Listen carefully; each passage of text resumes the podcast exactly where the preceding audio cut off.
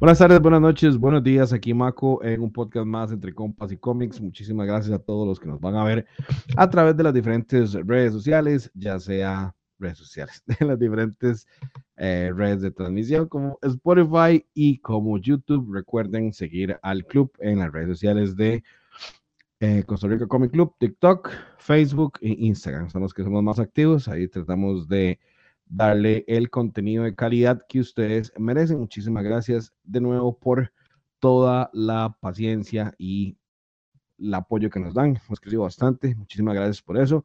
Hoy eh, en el podcast tenemos un invitado súper, súper, súper tuanes, como decimos nosotros los ticos.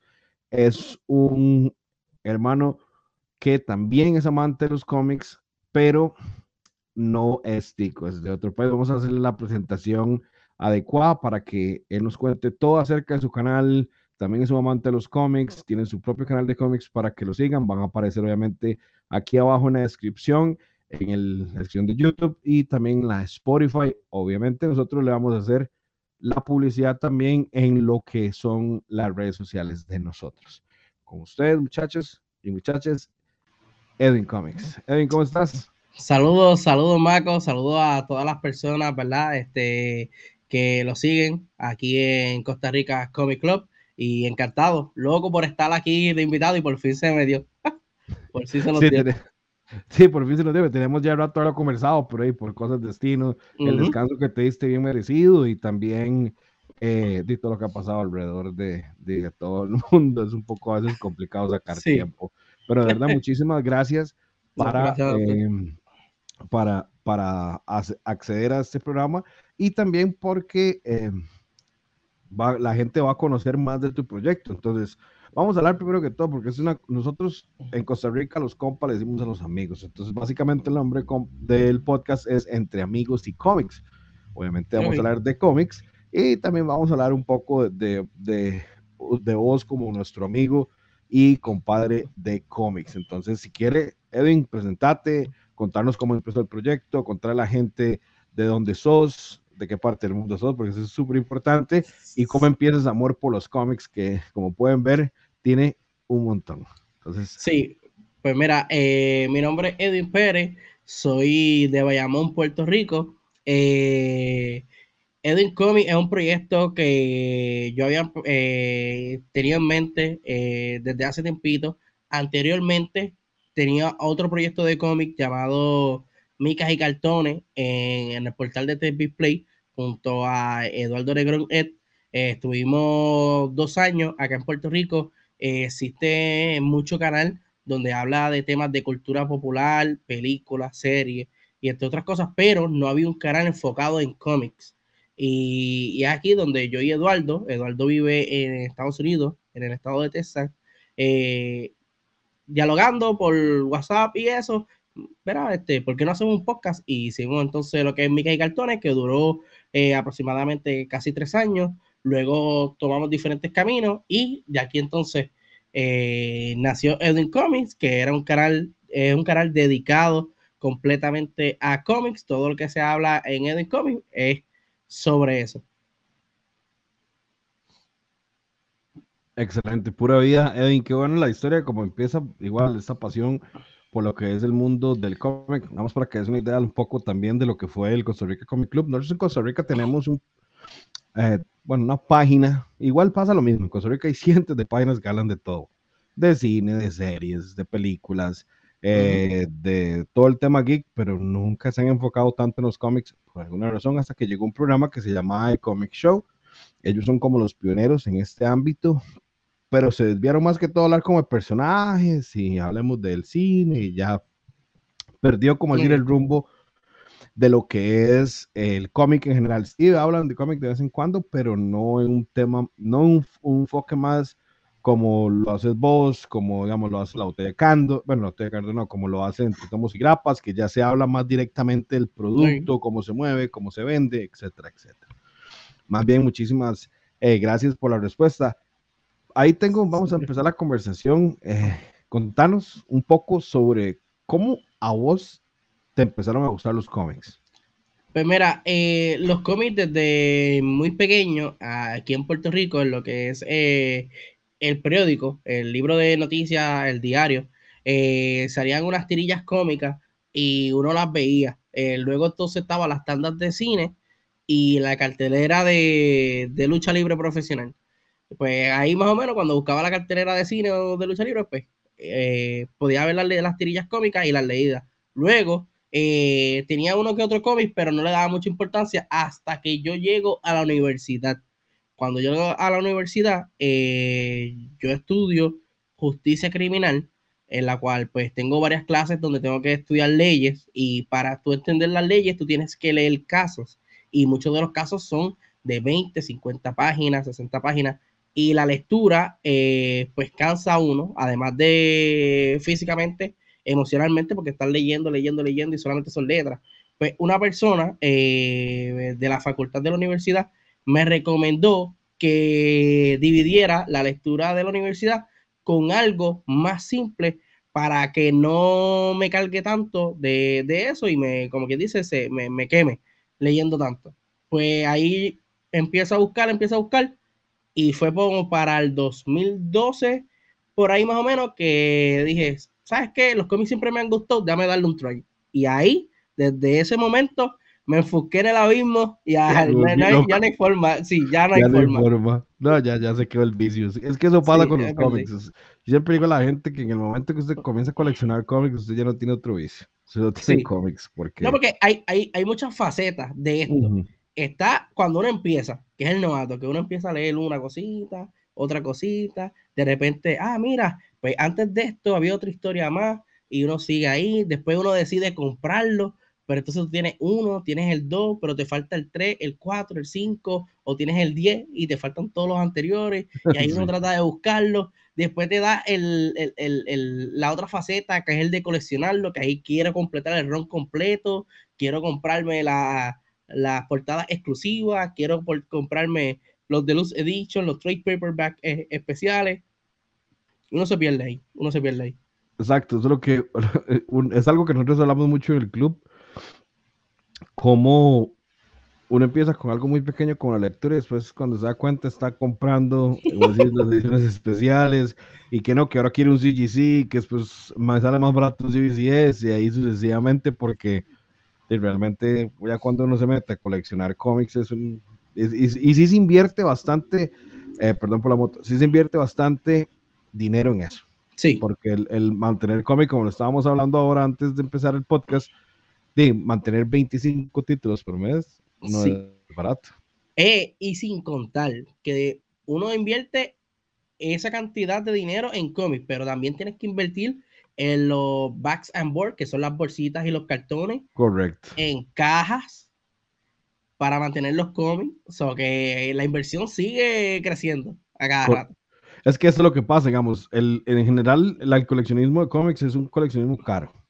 Sí. algo que y ya más si usted quiere meterse a lo que es el coleccionismo especializado con lo que es eh, cómics certificados. Porque recordemos ahí sí. Ahí ya es otros, ahí es totalmente otro lado. Porque, y por ejemplo, un CGC de un título normal le puede salir a usted mínimo 100 dólares. Pero ya digamos, si usted quiere, por ejemplo, Something is Killing the Children, número uno, ya se tiene que embolsar sus 2 mil dólares en CGC 9.8. Sí. ¿Entiendes? Entonces, eso es algo muy entretenido de, de, la cultura que vienes que en Costa Rica, para contarte un poco, no se sabía. O sea, en Costa Rica eh, nunca se dio, nosotros tenemos una historia muy diferente a lo que es la cultura del cómic. Aquí empezó por ahí de los 40 y 60, pero por el lado de lo que es México, Argentina, eh, si no me equivoco, México y Argentina, con lo que es el Santo, con lo que es Flushman, que es el nombre que se le dio a Flash, en Argentina por los derechos de autor que no podían ponerle Flash, entonces le pusieron Flushman, era súper gracioso. Y debido a eso que se venían ese tipo de historietas. Lo que pasa es que eran muy difíciles de conseguir. Y después, por ahí de los 80s, de los 80s para arriba, al 80s a 90s, casi pegando 2000, existió una tienda de revistas que se llamaba La Casa de las Revistas. Ellos traían cómics en español de lo que era... Eh, más que todo mexicano, de la prensa, Novaro, etcétera, etcétera, pero lamentablemente ellos sellaban el cómic. ¿Por qué? Nunca supimos por qué sellaban el cómic, ya con eso perdía totalmente el valor y no se usaba mucho, o sea, no, no se consumía mucho. Solo una persona que conociera a alguien que leía cómics iba a la casa de las revistas a comprar, o eso que uno de niño las veía y las leía y ya y se acababa el asunto. Ya después, con lo largo de los años, ya la cultura entra porque más que todo esto se, se da en Costa Rica por lo que es el boom de Marvel Comics en el cine, ya la gente comienza a investigar. Y obviamente en Centroamérica el manga y el anime siempre ha sido top de top, digamos. Sí, definitivo.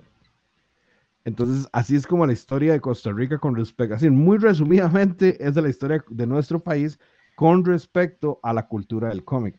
Por dicho, digamos, el club ha venido hasta cierto punto a dar su grano de arena con explicar todo lo que es la cultura del cómic general, porque es que mucha gente desconoce que existen casas fuera de Marvel y DC. Piensan que son las únicas que existen. Que actualmente son las casas que han tenido con vida los cómics. Ajá. Porque son las casas que están trayendo historias nuevas, están trayendo personajes nuevos, eh, historias que están siendo adaptadas a lo que son las series, a lo que son las películas, a lo que son estas plataformas de streaming, que son las que están viviendo con, con, con, con esas historias. Claro. De hecho, ahora ya, ya dejando presentaciones de lado, ya que la gente ya conoce cómo es el proyecto, eh, eh, Edwin, si quieren nosotros, usualmente al principio y al final damos las redes sociales, eh, perdón, al medio y al final damos las redes sociales. si gustas, puedes dar las redes sociales ahorita de tu proyecto y después seguimos con el, lo demás que teníamos planeado. Ok, pues mira, me pueden seguir a través de Facebook, Edwin Comics Puerto Rico, porque ya alguien tenía en Facebook Edwin Comics, pues Edwin Comics Puerto Edwin Comics PR y en Instagram y Twitter, Edwin Comics. Los live los tiro a través de la página de Facebook Edwin Comics PR y a través del canal de Twitch Edwin Comics y también tengo el canal de YouTube que es donde eh, luego, ¿verdad? Este, subimos todos los episodios de los tres programas que nosotros hacemos y algunos episodios especiales. los subimos a través de YouTube y hay un programa específico que es el programa donde hago eh, doy mi opinión de alguno de los cómics de la semana. Ese está por de manera audio en Spotify, Apple Podcast y otras plataformas de audio que usted prefiera. Nos puede conseguir ahí. De hecho, también yo lo sigo. ahí fue como empezamos a hablar. De hecho, soy súper fan del podcast de Edwin. Es muy interesante. Tiene sección que fue la que mencionó ahorita, que para mí es, es mi preferida, que es hablar de, las, de varios cómics que salen durante la semana. Me encanta, es súper bien detallada, el trabajo visual que hace es súper bueno. Aquí obviamente en la descripción van a salir las redes eh, sociales de él, YouTube y el Spotify para que lo sigan y también lo escuchen. Es súper interesante ver la, la, opinión y la posición de diferentes personas amantes del cómic alrededor del mundo. Ahora, ok, vamos a hablar ya de otro tema, ya fuera de la presentación, lo que es el cómic en actualidad. Ok. Para nadie es un secreto, Edwin, que eh, ahorita el cómic americano, dejando de lado el, manga y el franco-belga, no está pasando por una buena situación. No. ¿Por qué? Porque ha sido muy superado por el manga. ¿Qué pensás vos como primera pregunta acerca de esa situación? ¿Por qué se debe que el, que el cómic americano ha perdido tanta fuerza si está tan pegado en el cine y en la televisión? Eh, yo entiendo que se debe a la falta de ideas y al no permitir que estos escritores tengan libre al de río o como decimos acá en Puerto Rico, luz verde con los personajes. Eh, muchos de estos escritores vienen con diferentes ideas, vienen eh, para tratar de escribir alguna historia súper interesante, pero la editorial como tal no le permite hacer eso, le permite seguir una historia que siga con lo que posible sea el timeline de, la editorial o algún evento que ellos tienen planificado. Yo entiendo que ese es uno de los primeros factores por la cuales los cómics de Estados Unidos han decaído por, por lo menos en lo que son las dos editoriales más reconocidas, que es Marvel Comics y DC Comics. Porque si nos vamos entonces a lo que es independiente, Boom Studio, Image Comics, eh, Dynamite Comics, eh, AWA, entre otras, sí han tenido esa libertad de escribir sus propias historias y escribir personajes nuevos o utilizar personajes eh, ya existidos y hacer otra historia diferente y les ha funcionado y han vendido. Por ejemplo, eh, recientemente Something Skills the Children, el número 25, eh, tiene sobre 120 mil copias vendidas. en lo que va todavía, ¿verdad? Para cerrar las solicitudes. So, ese es para mí, ese es la, uno de los factores importantes sobre eso. Ok, perfecto. No me oigo muy pegado porque siento que es... No, no, no, no. Ok, perfecto. Muchísimas gracias. Edwin, eso es uno de lo que nosotros hemos compartido mucho. Eh, Something is Killing the Children es un ejemplo a seguir, igual que Once and Future, o tirando a Power Rangers por Boom, bueno, siguiendo hablando de Boom, eh, Power Rangers, sí, que siempre tiene muy buenas calificaciones a los números mencionados, además de que eh, siempre tienen ese, ese récord de romperlo, lo mismo hizo Berserker, Spawn, eh, eh, Gunslinger Spawn, eh, la otra Spawn se me olvidó la mujer. está la Scorch, Scorch, Scorch, Gunslinger y Kingspawn. Hasta ahora son los. Y Kingspawn. Todos ellos siempre venden un montón y, digamos, número uno fueron súper exitosos y se da mucha libertad al, al escritor. Aunque Marvel y DC peguen en el cine y en las series, etcétera, etcétera, como, como lo mencionaste, la libertad de expresión es lo que limita las ventas. Y eh, ese es otro, y ah, ahora que, lo mencionas, ¿verdad? Es otro de los factores que yo diría que es igual de importante que el que mencioné, es que al estas compañías gigantescas estar divididas por departamentos no funcionan a la par. Me explico. Marvel Studios no es lo mismo que Marvel Comics o Marvel Entertainment. Entonces, a la vez que Marvel Studios lanza eh, una película eh, en el cine, pues acá en lo que es Marvel Comics, pues no se planifican juntos para hacer una promoción y tirar eh, diferentes este, historias o algunos cómics relacionados a la película eso nunca sucede, nunca se ha visto. Y las veces que lo, han hecho, lo han hecho de, este, de manera bien silenciosa, que no le dan ni promoción. Y yo entiendo que por eso es que no ha dado ese boom, por lo menos DC y Marvel, aprovechar el empuje que tienen sus películas en la pantalla grande con los cómics. Esa es mi, mi opinión.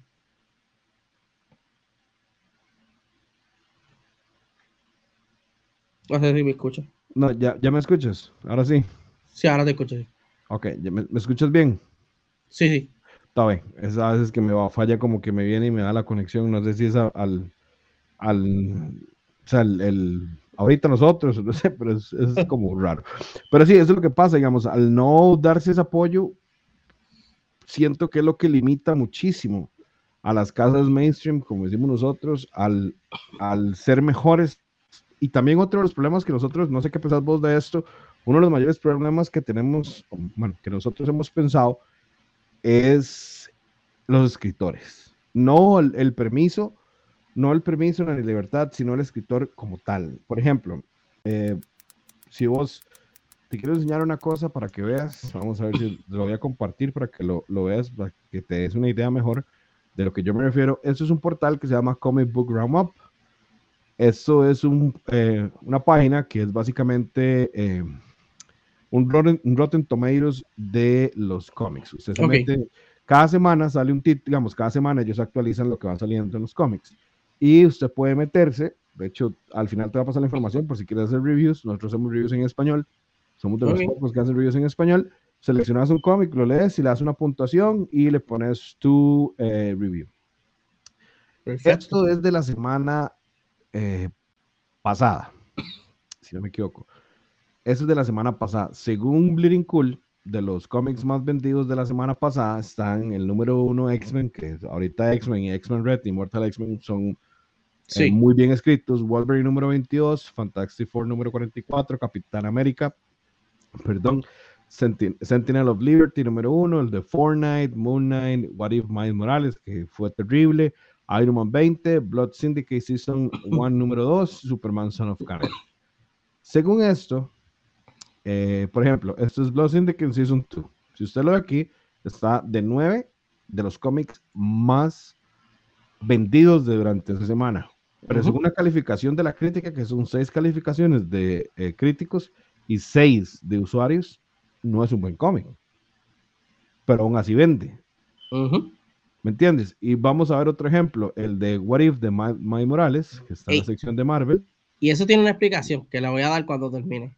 Dale, Eh, Miles Morales, vamos a ver qué se me hizo. Está. Miles Morales, que fue a lo que la gente dice, porque yo no perdí el tiempo leyendo, que fue súper clasista, fue súper racista, y tiene un 6.1 y aún así estuvo, perdón, de número 7 en los cómics más vendidos. ¿Me entiendes? Entonces, ¿qué es lo que pasa con el consumidor de lo que es Estados Unidos? Porque obviamente son ventas de ese país, no se mete en lo internacional. ¿Qué es lo que sucede? A tú, digamos, ¿qué puedes ver? ¿Qué nos puedes explicar que ves vos en tu país? Y obviamente lo que vos ves internacionalmente también, de por qué se dan unas ventas grandes a cómics, por ejemplo, como estas dos basuras de cómics, cuando tenemos Image haciendo Bond Orchards de paso, bueno, por ejemplo, Dua Powerbomb número 11, que es de lucha libre, que es de lucha libre con, con magia, buenísimo, te lo recomiendo. Buenísimo, sí, eh, lo, lo, lo, leí, lo tengo. Con un 8.8, King Spawn con un 9.3 de 10. Y ni siquiera entraron en el top 10. Sí, eh, pues mira, yo, esto, estas ventas como tal, eh, se debe, lo mismo sucede en Estados Unidos, sucede aquí en Puerto Rico y entiendo que en, muchas, eh, eh, en otros países, estamos entrando al mundo especulativo, a los key a los first appearance y todo eso, quitando X-Men, porque X-Men siempre ha tenido una base sólida. Lo que en Marvel lo que es Spider-Man y los X-Men siempre han tenido una base sólida y siempre van a vender, siempre van a aparecer ahí en un top 10. Pero, es, por ejemplo, el de Miles Morales, What If, entre la controversia y el first, y el, first appearance de Miles como Thor y todo lo demás, eso se fue eh, este, en las ventas como loco. Inclusive, también es un factor grande e importante la manera en que nosotros que creamos contenido influimos no sé si lo conoces, pero en Estados Unidos está este colega de nosotros llamado Tom One on One, que es también eh, puertorriqueño, pues él, cualquier este cómic que él toma, él va y dice, ah, mira, este cómic eh, trae la primera aparición y está bien caliente, se está vendiendo en tanto y todo el mundo va a buscarle ese cómic. Y por eso que tú ves que esas ventas suben o sea, comparado a la persona, muchas de las personas no les importa ni la historia. Lo que les importa es tener ese key que puede subir de valor, que puede tenerlo, que quizás más adelante puede venderlo, porque también hay personas que no leen cómics, simplemente están pendientes a qué es lo que se pega, lo compran para revenderlo más caro. Y por eso es que esos cómics aparecen en el top 10 y en los más vendidos. Correcto, correcto, tienes toda la razón. De hecho, eh, yo no sabía primero, estaba en mute cuando te dije, no sabía que eh, Comic Book eh, Tom era, era puertorriqueño, no sabía que loco. Sí, eh, habla lo más gringo del mundo, digamos. Sí, sí, pero tiene, el, papá es puertorriqueño y también él tiene sangre boricua. Qué bueno. De hecho, él, como lo patrocina eh, Collector también, ¿verdad? Él, sí, mueve mucho lo que es esa influencia de los K pero ahí es donde entra mi, mi, siguiente pregunta, es algo que hemos debatido y de hecho creo que fue el segundo podcast que nosotros hicimos, que es, ¿qué es más importante el coleccionismo o el amor al cómic? Porque si, como lo decís, todos estos que vos ves aquí, bueno, que vimos a continuación, excepto el de Fortnite, porque el de Fortnite traía un código para descargar la skin de, de Spider-Man. Fuera de eso, eh, X-Men fue uno de los más votados de lo que fue Marvel si no me equivoco, sí, X-Men, vamos a ver un toquecito. X-Men fue en 8.8. No, hubo ningún otro que lo superara. Después Iron Man 8.5, lo cual está bien. Entonces, en este caso entramos a la controversia, ¿qué es más importante? El coleccionismo de cómics para una reventa del mismo y hacerlo como un tipo de acción de la bolsa o el cómic como un arte de lectura. Porque, como vos decís, mucha gente que sigue Comic Book Tom y, todos esos canales, K Collector y, todos esos canales estadounidenses de media de, de, lo que son los cómics, se enfocan en, en, lo que decís vos, en un key issue. y la lectura y la calidad, ¿dónde queda? Porque lo que sucede es que también muchos de estos canales, muchas de estas personas ya tienen negocio con eso y piensa entonces en negocio, no en el amor al arte, no en el amor a la lectura del cómic, no en disfrutarse el cómic. Por ejemplo, vamos a ir con Tom One él tiene su Mystery Boss. Él todo lo piensa en negocio, él también tiene sus audiciones de vender cómic eh, por Instagram de manera live, etcétera, etcétera. Pues todas estas personas piensan de manera negociante, no de la manera de disfrutar eh, el cómic. Porque, por ejemplo, tu a Powerbomb, ese cómic está buenísimo. Darren Wayne Johnson. Darren Wayne Johnson es, de estas personas que tan pronto yo lo veo que va a estar en un título, eso es asegurado y garantizado que es buenísimo. Correcto. Lo ha demostrado de Mulder Falcon, eh, el de Marvel que tiró recientemente Beta Bill Ray, este ahora. O sea, este, son cosas que el lector, como nosotros, que lee el cómic, que lo disfruta, que lo valora, sabe que ya ese artista y ese escritor, cuando trabaja en algo, la va a pegar. Y no nos equivocamos. Ahí están los, los, los ratings de algunos reviews y estás por encima de muchos de ellos. Pero comparándolo entonces con el de Miles Morales, ahí entra el mundo especulativo y tienes entonces la primera aparición de Miles Morales como Thor, pues se va a vender. Pero en ese caso, ¿qué pensás vos? ¿Cuál es tu opinión con respecto a que eh, es mejor comprar nada más lo que se va a revender o es mejor comprar lo que realmente me gusta? Pues mira, eh, eso depende de la persona, porque yo conozco amistades que compran lo que les gusta, pero cuando sale, por ejemplo, eh, un Kichu, acá en el grupo de amigos de nosotros le llamamos Chipo Común, como si fueran Pokémon. ¿Cómo le dice? Chipo Común. Saluda a John, López, que fue el que se inventó la palabra. Sale, mira, eh, Chipo Común, que by the way, voy a dar varios trucos para que sepan qué cómic es el que se va a, ir en venta y va a ser difícil conseguir. Les voy a dar ese truco ya mismo. Pero eh, le dicen Chipo, eh, le decimos Chipo Común a esos cómics que traen un first appearance o trae este, un cambio y esas cosas, pues le decimos así. Eh, existen esas personas, existen las personas como yo que compran entonces lo que le gusta leer. Y obviamente, pues si en lo que me gusta leer hay un Kiichu, lo voy a tener, pero no por el Kiichu, sino por la calidad de la historia y porque yo sigo esa historia. O sea que eh, está dividido y están solamente las personas que van y compran solamente ese cómic, que es un first appearance, para entonces revenderlo, porque no solamente compran uno, compran dos, tres, cuatro, cinco, y ahí eso depende de la tienda, y van a diferentes tiendas a comprarlos todos, y así. O sea, hay de todo, hay de todo. En el mundo del cómic hay de todo. Pura vida, tenés eh, toda la razón con respecto a eso. Nosotros, bueno, en el caso del club, por eso digo nosotros, tenemos la misma opinión. Eh, hay compañeros que compran solo cómics para, eh, para lo que se llama colecciones grandes, lo que son VGCs y VCAs, etcétera, etcétera. Y tenemos, vamos, de gente como yo que compra los dos, compra para colección y porque realmente me gustan los números, y hay otro que solo compra porque le gustan los números.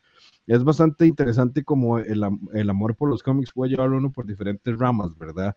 Por un coleccionismo más especializado y otro, como decís vos, por el simplemente el hecho de que me gusta el cómic como lectura, me gusta el cómic por su arte y lo voy a coleccionar pura vida por la respuesta. Tengo otra pregunta, que ya es un poco más tirando las casas en general.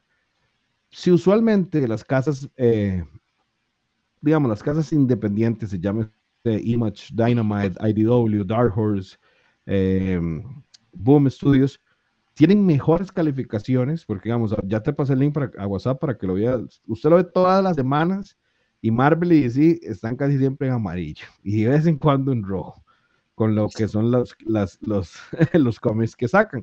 Son muy pocos, usualmente en DC lo que son Black Label siempre tiene buenas calificaciones. Batman Superman de Warren y Ann Mora siempre tiene muy buenas calificaciones. Nightwing en Marvel, lo que es Iron Man, lo que es Moon Knight, todo, la mayoría de X-Men también, etcétera, etcétera. ¿Por qué, se, ¿Por qué piensas vos que aunque las casas independientes brinden un mejor producto no superan en ventas semanales a lo que es DC y Marvel? Eh, sencillo, es por el el mainstream que tiene estas editoriales, el tiempo que llevan, eh, sea, tú pones Marvel y rápido, cuando tú, cuando tú le hablas a una persona que no sabe de cómic, te va a mencionar eh, Spider-Man Marvel o Batman y DC Comics. Fuera de ahí no te va a mencionar más nada porque no conoce nada de eso. Y yo entiendo que ese es uno de los factores, que a pesar de que muchos de estos títulos independientes tienen buenas calificaciones, eh, estos títulos que pues, son personajes que ya llevan tiempo, eh, aunque su historia sea mediocre, como quiera, va a vender. Y volvemos a lo mismo, eh, entramos a lo mismo del mundo especulativo. Lo que es Marvel y DC Comics han, se han dado la tarea de coger todos estos títulos mediocres y meterle una primera aparición, no importa de lo que sea. O sea, eh, primera aparición de, del hombre sin cabeza, primera aparición de la mujer verde, primera aparición y el título no vende, solamente vende ese número. Incluso se han tirado los, reprints, que eso es algo también ridículo, eh, tirando reprint de cualquier cosa simplemente por vender. Vámonos, por ejemplo, eh, la primera aparición de Nu en, en, una, en un cover es un reprint, no es un cover regular. ¿La primera aparición de quién? De, de, de, Nu, del villano que fue de Venom eh, cuando lo estaba escribiendo Tony Cates. creo que es el ter, la tercera reimpresión y sí, es la más cara. Ajá, pues Marvel y, y DC, ambos, porque ambos lo han hecho, uh -huh han hecho esta práctica ya su, su pan de cada día y es por eso que muchos de estos títulos independientes no llegan a la misma capacidad de venta que, que estos otros. Ahora bien, un título de estos independientes eh, se anuncia de que va para estos servicios de streaming, ya sea Netflix, eh, HBO Max, Amazon Prime, Paramount Plus, eh, Plus o cualquier otro, se dispara en venta rápido. Y para tú conseguirlo después, eh, es bien contoso. De hecho, hablemos del caso de Miles Morales, ¿verdad? Miles Morales antes de lo que fue Into the Spider-Verse era básicamente un título, la primera aparición de él era un título de, de, 60, de 50, 40 dólares. Y aún así era un título de 100, 100 200 sí. dólares. Y en el momento que salió Into the Spider-Verse, fue era un título de casi 3 mil dólares en CGC. Uh -huh. Entonces, o lo que es Spider-Gwen también, que son personajes muy llamativos, como decís, la primera aparición y después de eso se volvieron absolutamente locos y, y ahora valen sus sí. buenos miles de dólares, digamos. De hecho, ahora quiero hacerte muchísimas gracias por lo que es lo que fue esa respuesta. Quiero preguntarte ahora un poco más con respecto a una controversia que se da mucho, que es ¿Qué pasa con las historias modernas? Ok, sabemos que Marvel y DC tienen ciento, hablando solo del mainstream, porque el independiente juega con lo que le da la gana y hace lo que le da uh -huh. la gana, entonces sí. ellos no, tienen, no, no, tienen como eso, esa, esa limitación. Por ejemplo, ahorita está el, el cómic de Image que se llama Otro, 8 billones de genios, no sé si lo has uh -huh. leído, te lo recomiendo a full.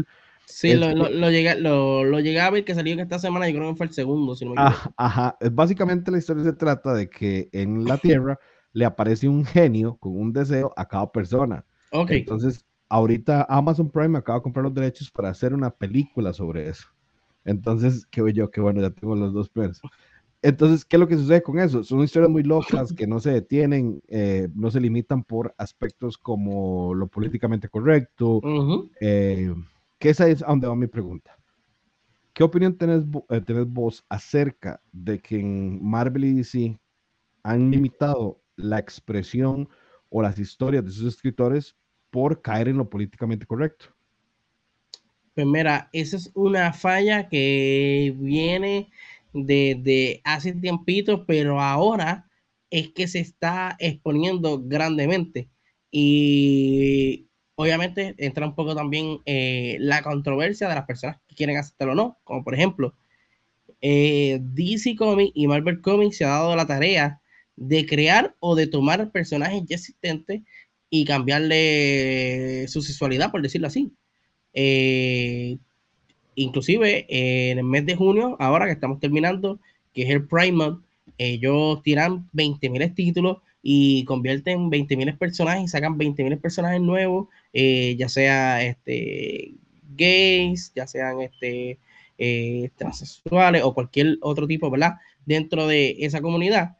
Y es algo que mucha gente eh, le ha inquietado porque lo implementan de una manera uno tras otro, tras otro, tras otro, tras otro. Un ejemplo, en DC Comics eh, había salido de que el, el, Green Lantern de la, la, la, de la Sociedad, exacto, eh, pues es gay. Pues, todo el mundo, pues fine, está bien. Tiramos para adelante. La otra semana fue Tim Drake. La otra semana fue John Kent. Y es como que, espérate, wow, toda la semana va a salir uno, ¿eh? Y es como que, y, es como que entendemos, entendemos. Pues esta conversación ya la he tenido con, con, varias amistades. Entendemos que también eh, en los cómics esta comunidad eh, eh, es grande, aunque no lo crean, es grande y gasta mucho dinero en cómics. Pues por lo tanto ellos tienen que tirar a esa manera. Pero lo mismo estamos viendo también en, por ejemplo, en Disney, en otras cosas y en otros medios, de que están llevando todo esto de manera acaparante y eso es lo que incomoda un poco a las personas y es por eso que muchas de estas historias eh, o no tienen sentido o son historias de relleno que no importan y entonces las personas pues no compran el cómic, eso afecta también a la tienda eh, porque la tienda pues si no tiene un reembolso del cómic tiene que tener el cómic ahí o ponerlo rebajado el precio que no es So, entiendo que eso es uno de los factores que está sucediendo con, por lo menos con Marvel y DC sobre eso. Es que, exactamente, digamos, nosotros también hemos tenido esa, conversación, como decís, entre amigos, entre compas, como decimos nosotros, y, es un poco, a veces se siente como muy forzado cambiar la sexualidad de un, de un personaje que siempre se ha escrito de una manera. Eh, a nuestro parecer, nosotros siempre hemos pensado que está bien, o sea, usted puede tener, cada, cada personaje puede eh, expresar su libertad, digamos, su, su, sexualidad, su, lo que sea referente con e, ese grupo. Lo que sucede, digamos, a lo que nosotros, no sé si ustedes lo comparten igual, a que nosotros lo vemos, es que ya no se ve natural. No. Ahora se ve forzado.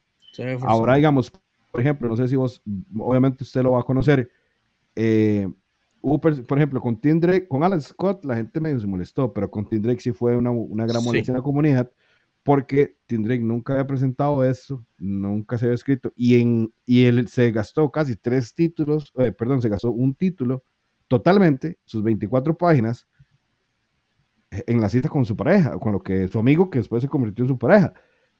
Y que un arco atrás estaba con su pareja, con su novia, en este caso, y después de esto el, escritor nuevo dijo, eh, dijo, no, él es ahora eh, bisexual y voy a gastar un, cómic entero, porque se gasta un cómic entero en eso, que, que realmente usted dice, si yo estoy pagando, yo no quiero pagar mis cuatro dólares en ver esto, sea, ¿me entiendes? Yo quiero ver una historia diferente, quiero una historia de Tim como persona, como superhéroe, etcétera, etcétera. Que ahí entra mis, mi segunda parte de esta pregunta, que es lo de por qué el manga está superando en, a nivel mundial, porque ya no ahora solo en Estados Unidos o en Japón, ahora es a nivel mundial a lo que es el cómic americano, porque el manga no se anda con esos rodeos. No sé qué pensás vos.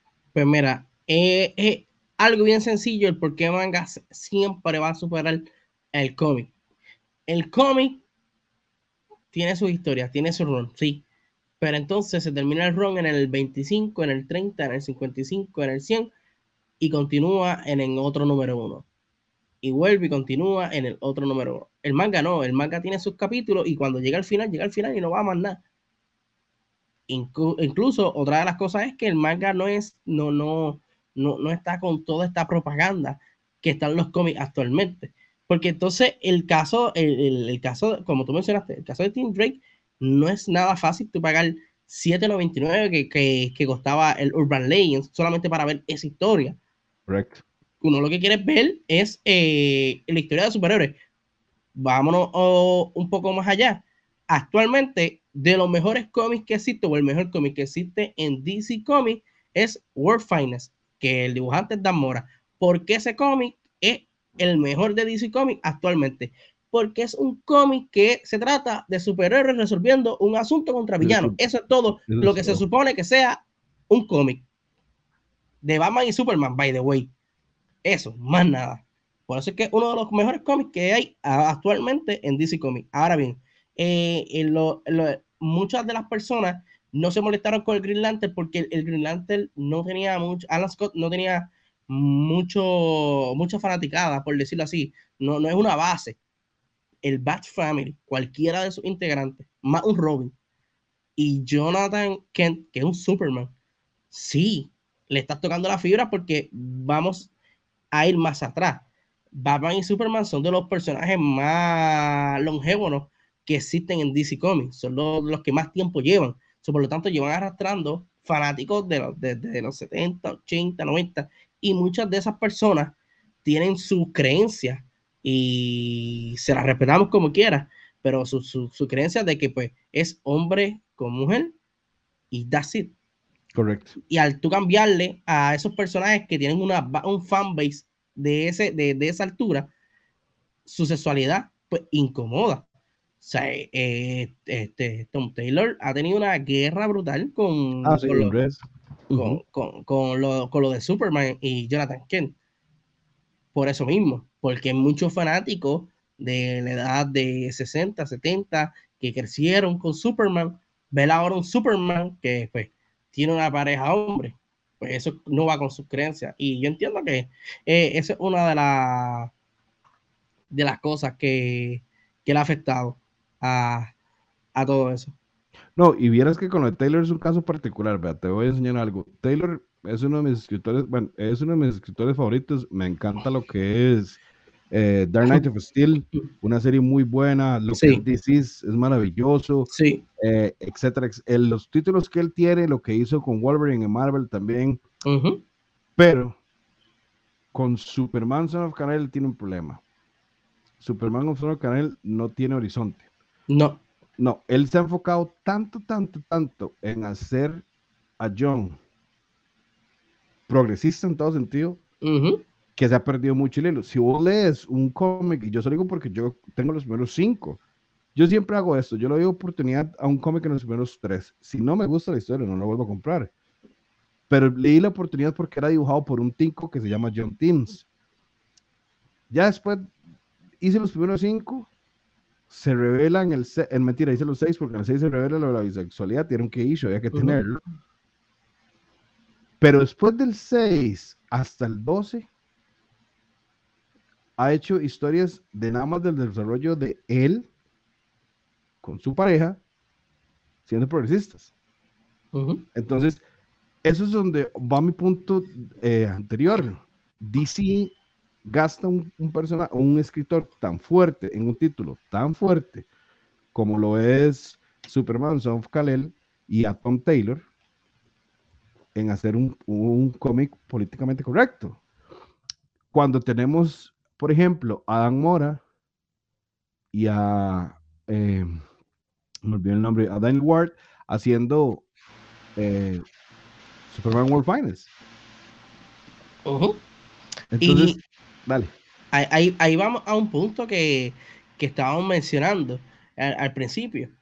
El control que tiene el editorial con el escritor. Porque si, ve, si veamos todo esto de la forma en que está estructural, nosotros acá pensando, y no es que esté sucediendo esto, pero Tom Taylor no era un escritor exclusivo de DC Comics. Él empieza a escribir eh, Superman, eh, Son of Kal-El, Jonathan Kent, empieza todo este apogeo de que él entonces eh, es gay, es homosexual.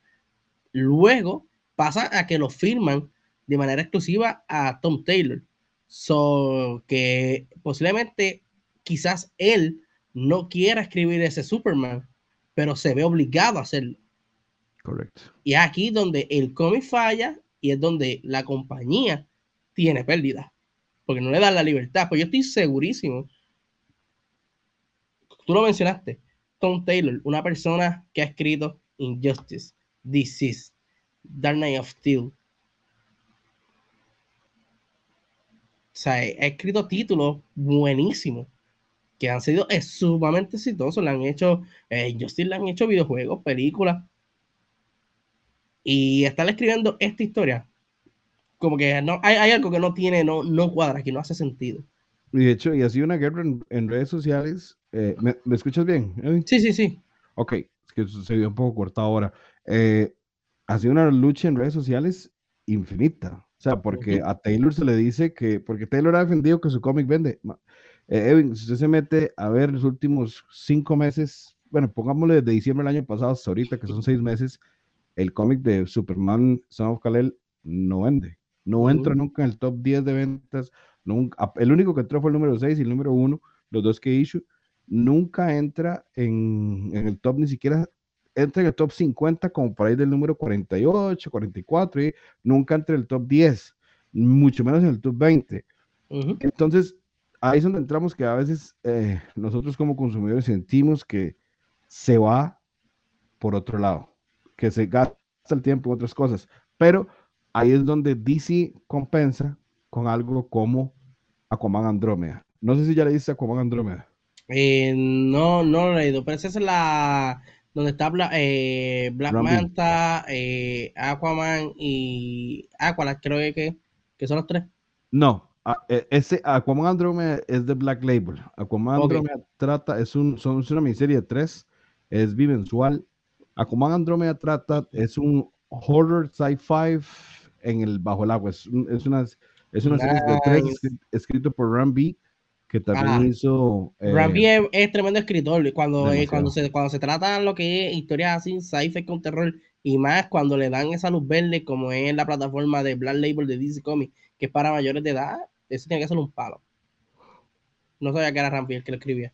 Ajá, digamos, tiene una calificación de 9.1, tiene 28 críticos, 23 Andromeda trata de, básicamente, caen, hay un lugar en el mar donde los eh, satélites caen. O sea, ellos, los países tiran los satélites ahí. Resulta ser de que hay uno como unos eh, biólogos marinos que están buscando un satélite en específico porque algo pasó. Aquaman está al principio de su carrera siendo Aquaman, donde él sabe que tiene que ir a Atlántida, pero no quiere ir. es el diseño es súper genial, ya te lo voy a enseñar. El cómic es súper bueno. Y nos dan una, ah. una serie, ¿me escuchas? Sí, sí, sí. Ok. Este es, como puedes ver, tiene 9.1 de la crítica y 9.0 de los, de los escritores, de los eh, de la gente en general. Nos llegan y nos dan una vara como Aquaman Andrómeda, que es totalmente una joya. Nos dan algo como, no sé si ha leído Rogues también de Black Label. Son, Ahorita va por el es increíble. Va por el número 2, nos dan cosas como World Finest. Entonces, este es el de Rogues excelente, excelente, excelente cómic, se lo recomiendo a cualquiera. Es de Joshua Williamson, es de, los, de las veces que le puedo decir que Joshua Williamson escribe bastante bien. Sí. Eh, se lo recomiendo a cualquier persona que quiera iniciar cómics. Eso es un, solo una miniserie de cuatro, va por el segundo, el otro sale, si no me equivoco, en julio. Entonces, ahí es donde entramos. Los cómics ahorita tienen mucho que ofrecer. Vamos a hablar de un gusto para ir ya casi cerrando, un gusto tuyo, el cual es Power Rangers. Si vos tenés una persona nueva que quiere leer cómics y puedes recomendarle de cualquier casa y le puedes decir, y la persona le dice, recomiéndeme tres títulos de cómics modernos, no importa si es una serie que ya terminó o si es una serie continua o lo que o series eh, o miniseries o maxiseries, como se guste, recomiéndele tres. ¿Cuáles recomendarías? Ok, eh, vamos, a, vamos a comenzar por una que es mi favorita, que ya la había mencionaste, Power Rangers. Y voy a decir el por qué. Toda persona que, que, nació en los 90, de alguna manera u otra, vio la serie de televisión de Mighty Morphin Power Rangers. So, por lo tanto, se va a ver identificado con lo que vale él. Ahora bien, una vez que comienza a leer Power Rangers, se va a dar de cuenta de que el cómic la historia que se está contando en el cómic no es la historia de la serie de televisión. Me explico. La serie de televisión era una serie directamente hecha para niños. están los Rangers, sale el villano, los Rangers lo derrotan, el villano crece, sale el robot, se acabó el episodio, seguimos. No hay desarrollo de personajes, no hay desarrollo de una historia específica. En los cómics no. En los cómics sí hay desarrollo de personajes individual en cada Ranger. En los cómics sí hay una historia principal corriendo, hay personajes nuevos, hay cosas que nosotros no podemos disfrutar eh, y no disfrutamos de la serie porque la serie era para niños. Ya los cómics pues, es más para adultos como tal. So, una vez que tú comienzas a leer Power Rangers, tú te enganchas eh, con Power Rangers de una, porque pasan tantas cosas brutales que uno se queda como que, wow, ¿sabes? Por ejemplo, le, uno de los personajes que más famosos que le ha dado vida nuevamente a los Power Rangers, Lord Dracon, que, que, eh, es, ya nosotros vimos a Tommy Oliver como un villano, pero ¿qué hubiese pasado si, pues mira, eh, uno, uno de los cómics que yo recomendaría es el de Power Ranger porque es algo con las personas de los 90, como creo, por lo menos yo nací en los 90, no sé si, si tú naciste en los 90, pero mucho lo vimos de niño, esa ah. serie de, de, Power Ranger, de Mighty Morphin. Y al tú leer el cómic, pues ya tú te familiarizas con ellos porque ya tú conoces los personajes. Ahora es muy diferente en lo que nosotros vimos de niño, que el, el bueno, el malo, eh, pelean, el malo se transforma grande, sale el robot y se acaba. Ah, no hay sin ningún tipo de desarrollo de historia ni de personaje. Aquí en los cómics sí hay desarrollo de personajes, sí hay una historia, sí hay cosas nuevas y hay personajes nuevos, como por ejemplo Lord Dracon, que es uno de los personajes más populares actualmente de lo que es la franquicia de Power Rangers, que gracias a él han sacado figuras, videojuegos, este, Funko Pop, entre otras cosas más. So, entiendo yo que Power Rangers es uno de los cómics que cuando uno lo comienza a leer, no hay vuelta atrás. Eh, tú puedes comenzar leyendo Mighty Morphin, pero también hay otra serie que se llama Go Power Ranger. Eh, la de Go Power Ranger es más bien eh, más personal a lo que son los personajes sin el traje sin el morphing de los Power Rangers. So, las dos son súper buenas. En algún momento se conectan en lo que es en el evento Grid, que para mí es uno de los mejores eventos de cómic en los últimos tiempos, eh, por lo menos los últimos años. Súper buenísimo. Y el arte y la historia, todo está buenísimo. So, ese es uno de los cómics que yo les recomiendo eh, de Mighty Morphin. Eh, actualmente, ese es la, el rol nuevo de Mighty Morphin, que también está Power Ranger, que es con los Omega Rangers, que también está muy bueno y ambas historias también eh, coinciden una con la otra, so que tienes ahí doble lectura súper buena, ¿verdad? Para que este, tú puedas disfrutar eh, de ella. Otro de los títulos así que a mí yo comencé a leer y cuando lo leí yo dije, wow, eh, este Thor de God Thunder eh, por coincidencia, son los cómics basados en lo que es la película. O sea, la película se va a basar eh, en estos cómics, la película de Thor, Love and Thunder, porque salen varios personajes como Jane Foster, como Mighty Thor, eh, Gord de God Butcher, que es el villano principal de la película. Aquí es donde sale la primera aparición de ese personaje. este Jason Aaron hace un trabajo espectacular con lo que es Thor God of, eh, of Thunder. Eh, yo había visto todo, obviamente, en diferentes cómics, en diferentes historias. Eh, luego lo vimos en la película de Avengers, en la película de él en solitario. Pero ver esta faceta de Thor, que es el, como quien dice, el verdadero Thor, el Thor guerrero, el Thor que siempre está hacia el frente, no importa la adversidad o el villano o la persona que tenga al frente. So, ese es el Thor que, a mí me gusta y hasta el sol de hoy lo he seguido porque he seguido la historia de Thor of, Thunder, de Mighty Thor, que es con Jane Foster. Luego entonces está Donny Kate con Thor, que es el ron que está corriendo actualmente y que está buenísimo. Sí, O sea, es, calidad. O sea, es calidad. Bueno, inclusive lo tengo aquí, el Thor de Donny Kate. Eh, es buenísimo, de verdad. Y es uno de esos cómics de Marvel que tú lo puedes leer muchas veces y no te vas a aburrir. Otro de los cómics, y es porque es mi personaje favorito también, al igual que Thor God of Thunder fue para el mismo tiempo más o menos que salió, que también eh, cuando lo leí me quedé sorprendido porque era una faceta de Batman que no conocía, es Batman The New 52. Eh, mano, Scott Snyder y Greg Capullo, ah, ese es Thor God of Thunder, que es el que le, había mencionado. El artista, me se me olvidó el nombre del artista, yo sé que Jason Aaron lo escribe, pero el artista no me recuerdo. Y el arte también del cómic está on point en ese cómic. Volviendo con lo que es Batman New 52, ahí es donde por primera vez vemos un Batman, por lo menos yo, en lo personal, vemos un Batman más investigativo, veo un Batman más real, una historia más cruda, más sangrienta de lo que es Gotham City, de lo que son los villanos, de lo que son eh, este, los personajes, ver a este grupo de villanos llamado The Court of O, que son los que manejan todo y gracias a ellos se creó Batman, es algo sumamente nuevo. Ahí es donde conozco ¿verdad? a Scott Snyder y a Greg Capullo. Scott Snyder fue el escritor del título y Greg Capullo fue el artista. Eh, de verdad que es de los mejores cómics que tú puedes leer. Eh, sea, eh, puedes ver las calificaciones.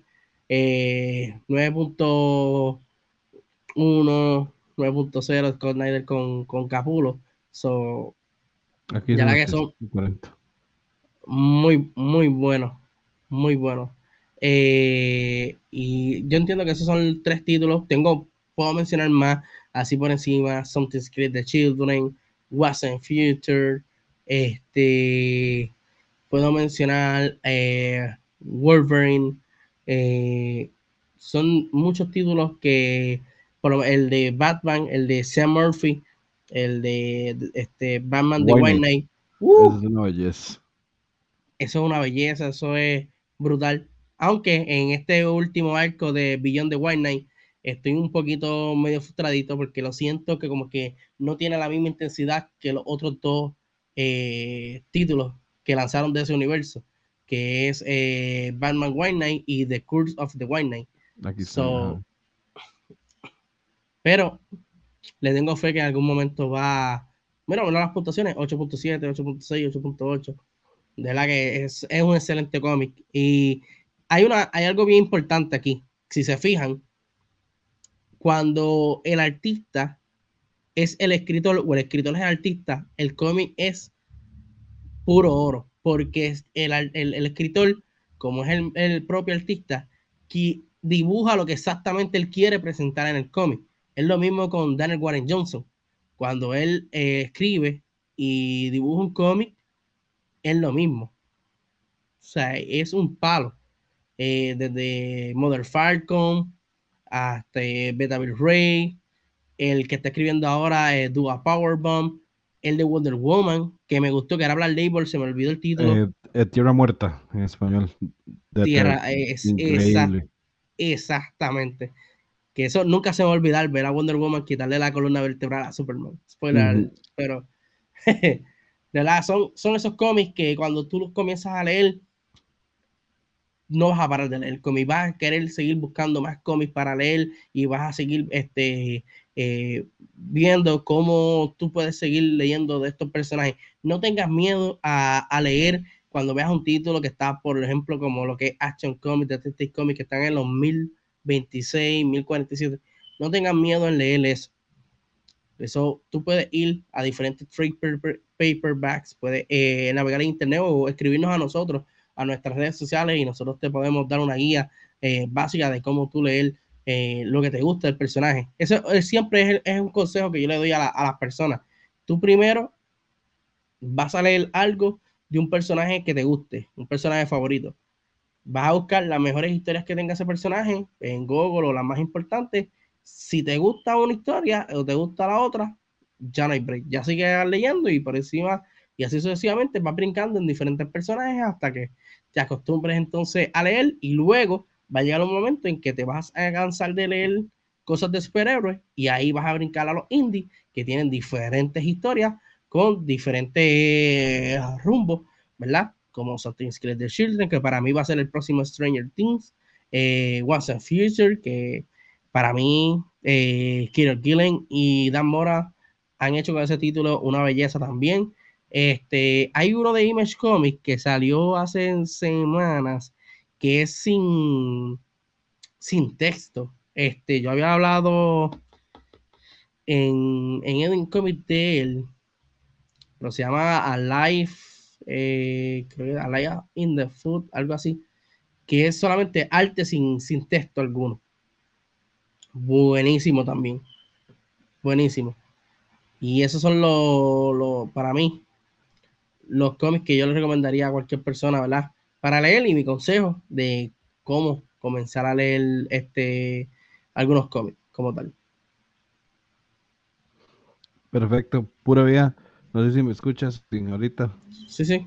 Ok, muchísimas gracias. Es que he tenido hoy, para que la gente sepa, tiene problemas con el internet y, y oigo a Edwin, lo, lo dejo de ir, lo vuelvo a oír por dicha ha tomado el control súper bien del, podcast. Muchísimas gracias por toda eh, esta charla y esta explicación que nos has dado de, de, punto de vista. Es muy parecido. Siento que ya es algo como muy eh, de la comunidad, todos los puntos que hemos tocado. Muchísimas gracias por eso y por estar, eh, sacar el ratito, porque ya es bastante, ya en Puerto Rico ya es un poco, perdón, es un poco tarde. ¿Qué hora tienen ustedes ahí? Actualmente tenemos las 11 y 30 de la noche. Imagínate, ya es bastante. Oh, tranquilo, estoy, estoy, acostumbrado a esta hora porque esta hora es que yo trabajo. Ah, bueno, excelente. Entonces, muchísimas gracias. Nada más para ir cerrando ya el podcast. Ya tenemos una hora y el podcast es de una hora. Em, de nuevo, sigan las redes eh, de Edwin. Este es el momento para que Edwin nos vuelva a dar eh, todos sus canales de difusión. Eso está amable, bro. Sí. Eh, en Facebook me busca Edwin Comics PR, eh, Edwin Comics, y al final le añade el PR de Puerto Rico. En Instagram y Twitter, Edwin Comics solamente. Nuestro canal de Twitch, Edwin Comics, que ahí nos vamos live, al igual que Facebook. El canal de YouTube, Edwin Comics también, que ahí nos puedes buscar y nos puedes ver. Eh, lunes, miércoles y viernes eh, tenemos tres podcasts diferentes. Los de los lunes es Ponte al Día con Edwin Comics, donde hablamos de noticias de cómics, presentamos las portadas de la semana, eh, los top 10 cómics más vendidos, el pull list, que son los cómics que vienen en la semana. El miércoles es Edwin Comics New Comic Book Day Review, donde escogemos 10 cómics y los leemos, que salen esa misma semana y damos nuestra opinión para que usted pues, vaya a buscarlos o comprarlos o simplemente discutir con nosotros. Y tenemos entonces los viernes, que es Edwin Comics Plus, donde hablamos de series, películas, videojuegos y cualquier otro tema relacionado con los cómics. Así que eso es el contenido que tenemos ahí en Edwin Comics.